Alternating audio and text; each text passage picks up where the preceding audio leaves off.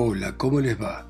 Esto es Lecturas desde Santa María de los Buenos Aires, esta ciudad mitológica en este continente legendario. Y vamos a continuar con este poema escrito hace tantos siglos por Homero, La Odisea, que cuenta el regreso lleno de problemas, aventuras, desdichas de Ulises, después de haber peleado en la guerra de Troya a su hogar en Ítaca. Y sigue de esta manera. Y Zeus, el que amontona las nubes, contestó, Helios sigue alumbrando a los inmortales y a los hombres mortales que viven en la tierra fértil, que yo voy a despedir el rayo ardiente contra su nave y la haré pedazos en el mar. Esto me lo contó Calipso, la de la hermosa cabellera, y contaba que se lo había ido decir a Hermes el mensajero. Luego que hube llegado a la nave y al mar, reprendí a mis compañeros, acercándome ora a este, ora a aquel. Pero no pudimos hallar remedio alguno porque las vacas ya estaban muertas. Pronto los dioses mostraron varios prodigios. Los cueros se movían como serpientes. Las carnes asadas y las crudas mugían en los asadores y se dejaban oír ruidos y voces como de vacas. Durante una semana, mis fieles compañeros celebraron festines para los cuales echaban mano a las mejores vacas de Helios. Pero, cuando Zeus nos trajo el séptimo día, paró la violencia del vendaval que causaba la tempestad y nos embarcamos, lanzando la nave al vasto mar después de izar el mástil y de desplegar el velamen. Después que dejamos atrás aquella isla y ya no se divisaba tierra alguna, sino solamente el mar y el cielo, Zeus colocó encima de la nave una parda nube debajo de la cual se oscureció el mar. No anduvo la embarcación mucho rato porque enseguida sopló el estridente céfiro y desencadenándose produjo una gran tempestad. Un remolino rompió los dos cables del mástil que se vino hacia atrás y todos los aparejos se reunieron en la sentina. Al caer el mástil en la popa hirió la cabeza del piloto, aplastándole todos los huesos. Cayó desde el tablado como salta un buzo, y su alma generosa se separó de los huesos. Zeus tronó en el cielo y al propio tiempo arrojó un rayo a nuestra nave. Esta se estremeció al ser herida por el rayo de Zeus, llenándose de olor a azufre y mis hombres cayeron al agua. Se lo llevaba el oleaje alrededor del negro barco como cornejas y un dios le privó de la vuelta a la patria. Seguí andando por la nave hasta que el ímpetu del mar separó los flancos de la quilla, la cual flotó sola en el agua, y el mástil se rompió en su unión con ella. Sobre el mástil se hallaba una soga hecha de cuero de buey, até con ella mástil y quilla y sentándome en ambos, me dejé llevar por los vientos malignos. Pronto calmó el soplo violento del céfiro que causaba la tempestad y de pronto sobrevino el noto, el cual me afligió el ánimo con llevarme de nuevo hacia la perniciosa Caribdis. Anduve a merced de las olas toda la noche y al salir el sol llegué al escollo de Sila y a la horrenda Caribdis que estaba tomando el agua salada del mar.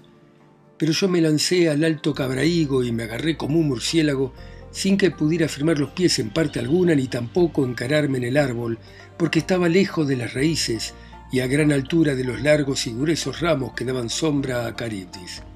Me mantuve fuertemente agarrado esperando que Caribdis devolviera el mástil y la quilla y por fin, cumpliéndose mi deseo, aparecieron. A la hora en que el juez se levanta en el ágora después de haber fallado muchas causas de jóvenes litigantes, se dejaron ver los maderos fuera ya de Caribdis. Me solté de pies y manos y caí con gran ruido en medio del agua junto a los largos remos y sentándome encima me puse a remar con los brazos. Y no permitió el Padre de los hombres y de los dioses que Sila me viese, pues no me hubiera librado de una terrible muerte. Desde aquel momento erré durante nueve días y en la noche del décimo me llevaron los dioses a la isla Ojigia donde vive Calipso, la de las hermosas trenzas, poderosa diosa, dotada de voz, la cual me recogió amistosamente, pero ¿para qué les voy a contar el resto?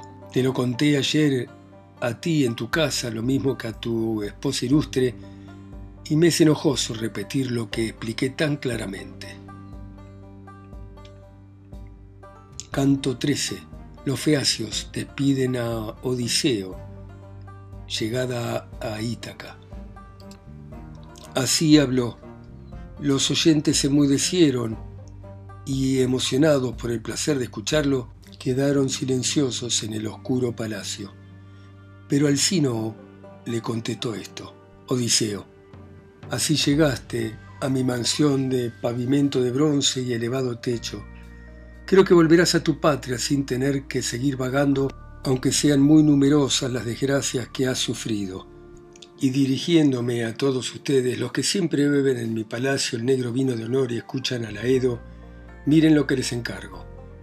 El huésped ya tiene en pulimentada arca oro labrado y vestiduras y todos los regalos que los consejeros feacios le han traído. Démosle trípodes grandes y calderos y reunámonos después para hacer una colecta por la población, porque sería difícil para cada uno de nosotros regalarle algo valiéndonos de solo nuestras posibilidades. Así les dijo Alcino, y todos estuvieron de acuerdo. Entonces salieron para ir a dormir a sus respectivas casas. Y así se descubrió la hija de la mañana, la aurora de dedos rosados, se encaminaron diligentemente hacia la nave, llevando a ella el varonil bronce. La sagrada potestad de Alcino fue también, y él mismo colocó los regalos debajo de los bancos, no fuera que se dañara alguno de los hombres cuando, para mover la embarcación, aprestasen los remos. Acto seguido se trasladaron al palacio de Alcino y se ocuparon en preparar el festín. Para ello, la sagrada potestad de Alcino sacrificó un buey a Zeus, el dios de las nubes sombrías, el que reina sobre todos. Quemados los muslos, celebraron un lujoso festín y cantó el divino Aedo de Módoco, tan honrado por el pueblo. Pero Odiseo a menudo volvía la cabeza hacia el sol resplandeciente con un gran deseo de que se pusiera porque ya deseaba irse a su hogar. Como el labrador que decía la cena después de pasar el día rompiendo con la yunta de bueyes negros y el sólido arado una tierra nueva, se le pone el sol muy a su gusto para ir a comer y al andar siente el cansancio de las rodillas, así con qué gozo vio Odiseo que se ponía el sol. Y al momento, dirigiéndose a los feacios amantes de manejar los remos y especialmente al Sino, les habló de esta manera. Rey Alcino, el más bueno de todos los ciudadanos. Ofreced los brindis, despedidme sano y salvo y quédense ustedes con alegría. Ya se ha cumplido cuanto mi deseo y ánimo quería, mi expedición y los amistosos regalos. Que los dioses celestiales hagan que éstas sean para mi dicha y que encuentre en mi palacio a Penélope, mi esposa, y a mis amigos sanos y salvos. Y ustedes, que se quedan, sean el gozo de vuestras mujeres y de vuestros hijos, que los dioses les concedan toda clase de bienes y que jamás a esta población le venga mal alguno. Así dijo. Todos aplaudieron sus palabras y aconsejaron que se llevase al huésped a su patria porque hablaba tan razonablemente. Y entonces la potestad de Alcino le dijo al mensajero, Pontono, mezcla el vino en la vasija y a cuantos están en la sala distribúyeselos a fin de que después de rezar al Padre Zeus enviemos el huésped a su patria. Así habló. Pontono mezcló el vino dulce con la miel y lo sirvió a todos, ofreciéndolo sucesivamente. Ellos lo tomaban desde sus mismos asientos y brindaban a los bienaventurados dioses que poseen el ancho cielo, y el divino Odiseo, levantándose, puso en las manos de Arete una copa de doble asa mientras le decía estas delicadas palabras. Sé siempre dichosa reina hasta que venga la vejez y la muerte, de las cuales no se libran los seres humanos. Yo me voy, tú continúa disfrutando en esta casa con tus hijos, el pueblo y el rey Alcínogo. Dicho esto, el divino Odiseo traspuso el umbral. La potestad de Alcino le hizo acompañar por un mensajero que lo condujo a la nave a orilla del mar y Arete le envió también algunas esclavas. Una le llevaba un manto muy limpio, una túnica, otra llevaba un arca sólida y otra pan y rojo vino. Llegados a la nave y al mar. Los conductores, tomando estas cosas juntamente con los víveres y la bebida, colocaron todo en la cóncava embarcación y pusieron una colcha y una tela de lino sobre las tablas de la popa a fin de que Odiseo pudiese dormir profundamente. Este subió y se acostó en silencio. Los otros se sentaron por orden en sus bancos, desataron de la piedra agujereada la marra del barco e inclinándose golpearon el mar con los remos. Mientras cayó un sueño profundo, suave, dulce, muy semejante a la muerte en los párpados de Odiseo. De la misma manera que los caballos de una cuadriga se lanzan a correr en un campo y a los golpes del látigo y galopando ligeros terminan pronto la carrera, así se alzaba la popa del barco y dejaba tras sí muy agitadas las olas púrpuras del mar estruendoso. Corría el barco con un andar seguro e igual, y ni el gavilán, que es el ave más ligera, hubiera competido con él. Así corriendo con tal rapidez cortaba las olas del mar, porque llevaba consigo un varón que en el consejo se parecía a los dioses. Tuvo ánimo acongojado muchas veces, ya combatiendo con los hombres, ya surcando las ondas temibles del mar, pero entonces este varón dormía de manera plácida, olvidado de todo cuanto había sufrido. Cuando salía la más brillante estrella, la que de modo especial anuncia la luz de la aurora, hija de la mañana, entonces la nave, surcadora del mar, llegó a la isla. En Ítaca está el puerto de Forcis, el viejo del mar, formado por dos orillas prominentes y escarpadas que convergen hacia las puntas y protegen exteriormente las grandes olas contra los vientos de soplo funesto y en el interior las naves corvas de muchos bancos permanecen sin amarras así que llegan al fondeadero. Al cabo del puerto hay un olivo de hojas largas y muy cerca una gruta agradable, y sombría, consagrada a las ninfas que se llaman náyades. Se encuentran allí ánforas y vasijas de piedra, donde las abejas fabrican panales. Allí se pueden ver telares de piedra largos, donde las ninfas tejen mantos de color púrpura en canto a la vista. Allí nace el agua constantemente.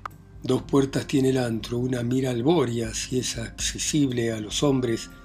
La otra, situada frente al noto, es más divina, porque en ella no entran hombres, siendo el camino de los inmortales. A este sitio, que ya anteriormente conocían, llegaron, y la embarcación andaba velozmente y varó en la playa, saliendo del agua hasta la mitad. Tales eran los remeros por cuyas manos era conducida. Apenas hubieran dejado la nave de hermosos bancos en tierra firme, empezaron sacando del barco a Odiseo con la espléndida colcha y la tela de lino, y lo pusieron en la arena, todavía entregado al sueño, y seguidamente desembarcaron las riquezas que los ilustres le habían dado al regresar a su patria, gracias a la magnánima Atenea, y las amontonaron todas al pie del olivo algo apartadas del camino. No fuera que algún viandante se acercara a ellas en tanto Odiseo dormía y le robase algo. Después de esto volvieron los feacios a su país, pero el que sacude la tierra no olvidó las amenazas que desde un principio hizo Odiseo semejante a un dios y quiso explorar la voluntad de Zeus. Padre Zeus, ya no seré honrado nunca entre los dioses inmortales, porque no me honran en lo más mínimo ni siquiera los mortales, los feacios, que son de mi propia estirpe. No dejaba de imaginar que Odiseo regresaría a su patria, aún enfrentando una multitud de infortunios, porque nunca le quité del todo que regresase por considerar que con tu asentimiento se lo había prometido. Pero los feacios, Llevándolo por el mar en la nave, lo dejaron en Ítaca dormido, después de hacerle innumerables regalos, oro, bronce, vestiduras, telas y tantas cosas como nunca sacara de Troya si volviese indemne y después de lograr la parte que del botín le correspondiera. Zeus, el que amontona las nubes, le contestó, Poderoso Dios que bates la tierra, ¿qué has dicho? No te desprecian los dioses que sería difícil herir con el desprecio al más viejo y al más ilustre, pero si deja de honrarte alguno de los hombres por confiar en sus fuerzas y en su poder, está en tus manos tomar venganza. Actúa como quieras y acorde con tu deseo y ánimo. Y Poseidón, el que sacude la tierra, le contestó, Al instante hubiera obrado como me aconsejas, Dios de las nubes sombrías, pero me espanta tu enojo y procuro evitarlo. Ahora quiero que la bella nave de los feacios naufrague en el oscuro mar, con el fin de que en adelante se abstengan y paren de llevar a los hombres, y luego cubrir la vista de la ciudad con una gran montaña. Zeus, el que amontona las nubes, contestó, Oh querido, tengo para mí que lo mejor será que cuando los ciudadanos estén mirando desde la población cómo llega el barco, lo transformes en un peñasco junto a la costa, de manera que guarde el parecido a una nave para que todos los hombres se maravillen, y luego cubras la vista de la ciudad con una gran montaña.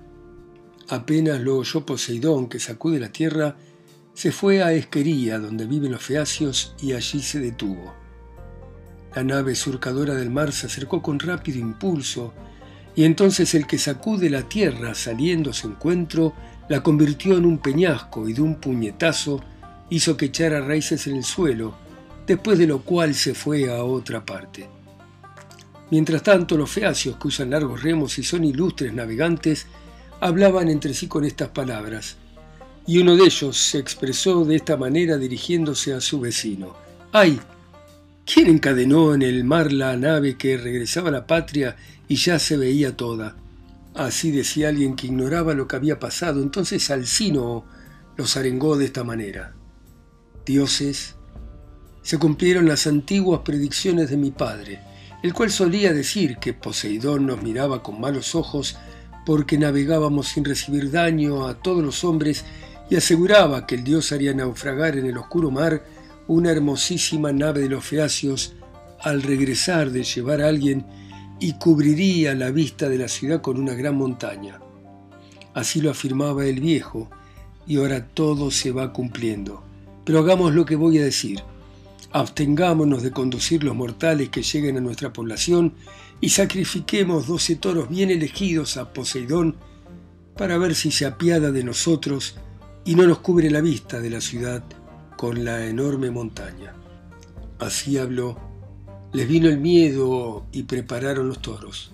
Y mientras los príncipes y los caudillos del pueblo feacio rezaban al soberano Poseidón, permaneciendo de pie alrededor de su altar, Odiseo salió de su sueño en la tierra patria, de la cual había estado ausente mucho tiempo, y no la pudo reconocer, porque una diosa, Palas Atenea, hija de Zeus, le cercó con una nube con el fin de hacerla irreconocible y de contarle todo. No fuese que su esposa, los ciudadanos y los amigos lo reconocieran antes que los pretendientes y que pagaran por entero sus demasías. Por esta causa todo se le presentaba al rey de otra manera, así los largos caminos como los puertos cómodos para fondear, las rocas escarpadas y los árboles florecientes. El héroe se puso de pie y contempló la patria tierra, pero enseguida gimió y bajando los brazos se golpeó las piernas mientras suspiraba y decía de esta manera, ¡Ay de mí! ¿Qué hombres deben de habitar esta tierra a la que llegué? ¿Serán salvajes, injustos, violentos u hospitalarios y miedosos de los dioses? ¿A dónde podré llevar tantas riquezas? ¿A dónde iré perdido? Ojalá me hubiese quedado allí con los feacios, pues entonces me llegara a otro de los magnánimos reyes que recibiéndome amistosamente me habría enviado a mi hogar. Pero no sé dónde poner las cosas, ni las voy a dejar acá. No vayan a ser presa de otros hombres. Ay dioses. No eran enteramente sensatos ni justos los caudillos y príncipes feacios, ya que me trajeron a esta otra tierra, Dijeron que me iban a llevar a Ítaca, que se ve de lejos, y no cumplieron. Ojalá Zeus, el dios de los que suplican, los castigue, el dios que vigila a los hombres impone castigos a cuantos pecan. Pero voy a contar y examinar estas riquezas, no sea que se hayan llevado alguna en la cóncava nave cuando de aquí se fueron. Hablando así, contó los trípodes, los calderos, el oro y las hermosas vestiduras tejidas y nada echó de menos, pero siguió llorando por su patria, arrastrándose en la orilla del mar estruendoso y suspirando con mucha, mucha tristeza. Entonces se acercó a Atenea, bajo la figura de un joven pastor de ovejas tan delicado como el hijo del rey, que llevaba en los hombros un manto doble hermosamente hecho y en los limpios pies sandalias y en la mano una jabalina. A Odiseo le gustó verlo y salió a su encuentro y le dijo estas palabras. Amigo, ya que te encuentro a ti antes que a nadie en este lugar, salud. Y ojalá no vengas con malas intenciones para conmigo, antes bien, cuida estas cosas y sálvame a mí, que te lo ruego como a un dios y me postro a tus plantas. Pero dime la verdad para que yo me entere, ¿qué tierra es esta? ¿Qué pueblo es? ¿Qué hombres hay en esta comarca? ¿Estoy en una isla que se ve a la distancia o en la ribera de un continente que hacia el mar se inclina? Y Atenea, la diosa de ojos de lechuza, le respondió diciendo, Forastero, o eres muy simple, o vienes de lejos cuando me preguntas por esta tierra cuyo nombre no es oscuro, ya que la conocen muchísimos, así de los que viven hacia el lado por donde sale la aurora y el sol, como de los que moran en la otra parte hacia el ocaso tenebroso. Y en verdad esta tierra es impropia y áspera para la equitación pero no completamente estéril, porque aunque pequeña, produce trigo en abundancia y también vino. Nunca le falta ni la lluvia ni el rocío. Es buena para apacentar bueyes y cabras, para criar bosques de todo tipo y tiene abrevaderos que jamás se agotan. Por lo cual, oh forastero, el nombre de Ítaca llegó hasta Troya, que según dicen, está muy apartada de la tierra aquea. Bueno, muy bien. Vamos a seguir mañana a las 10 en punto, como siempre, hora argentina. Por fin Ulises ha llegado a su querida Ítaca, después de tantas desventuras, pero veremos cómo continúa la historia.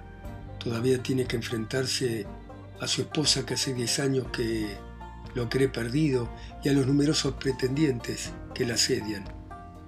Gracias por escuchar ustedes en sus países, ciudades, continentes, islas o pueblos este poema tan viejo a través de mi voz, acá sola y lejos, en Santa María de los Buenos Aires. Chao, hasta mañana.